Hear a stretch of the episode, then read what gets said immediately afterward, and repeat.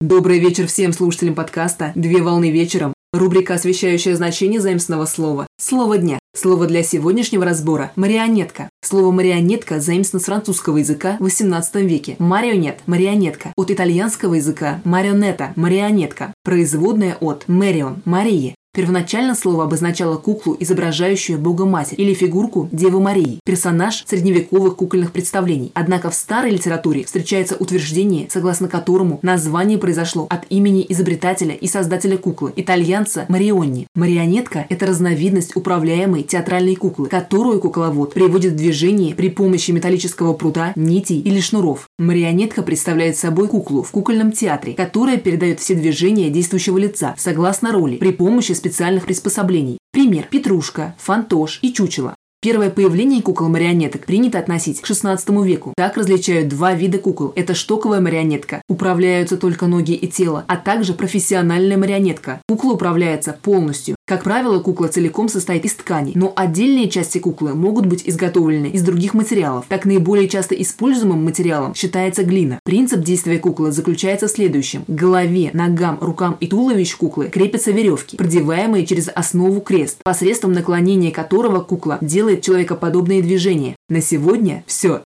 Доброго завершения дня. Совмещай приятное с полезным. Данный материал подготовлен на основании информации из открытых источников сети интернет с использованием интернет-словаря иностранных слов.